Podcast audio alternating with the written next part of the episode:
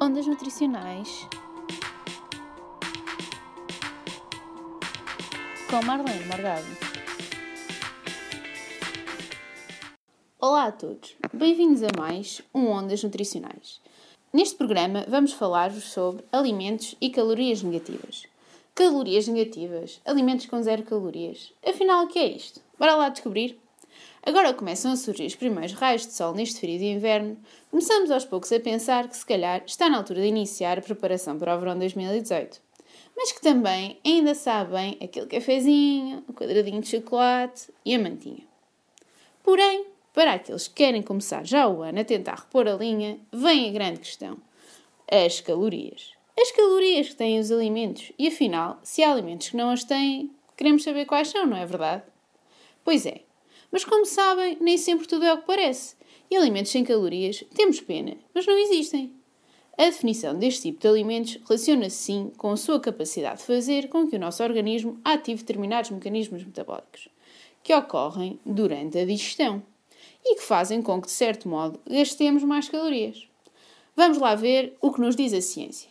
De acordo com estudos recentes, o nosso corpo despende apenas de 5 a 10% da nossa energia total para a digestão dos nutrientes encontrados nos alimentos.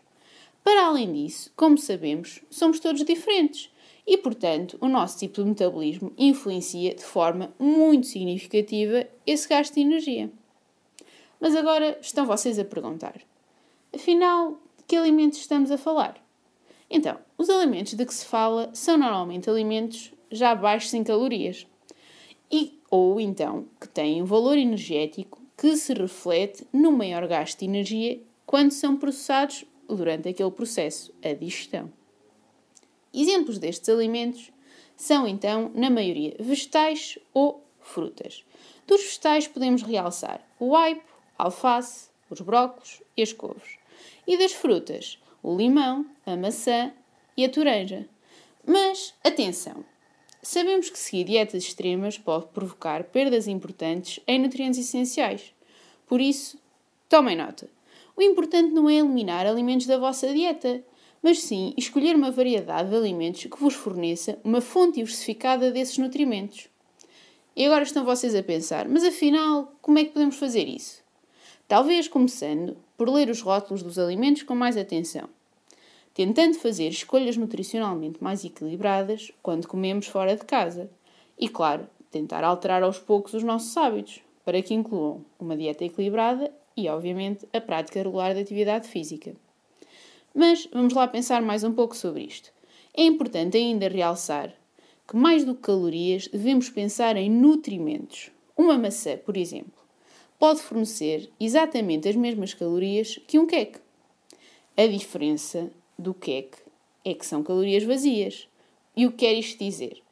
Que apenas nos fornece energia e os grandes vilões da alimentação, como o açúcar e o sal, continuam presentes. Por outro lado, a maçã, apesar de nos fornecer exatamente as mesmas calorias que o queque, é também uma fonte de uma variedade de outros nutrimentos essenciais, como vitaminas, minerais, fibra e outras substâncias com atividade antioxidante como sabemos, tem um papel crucial na prevenção de diversas doenças. Assim, mantém um estilo de vida saudável e antes de pensar em calorias, pensa em nutrimentos. A tua saúde certamente agradecerá.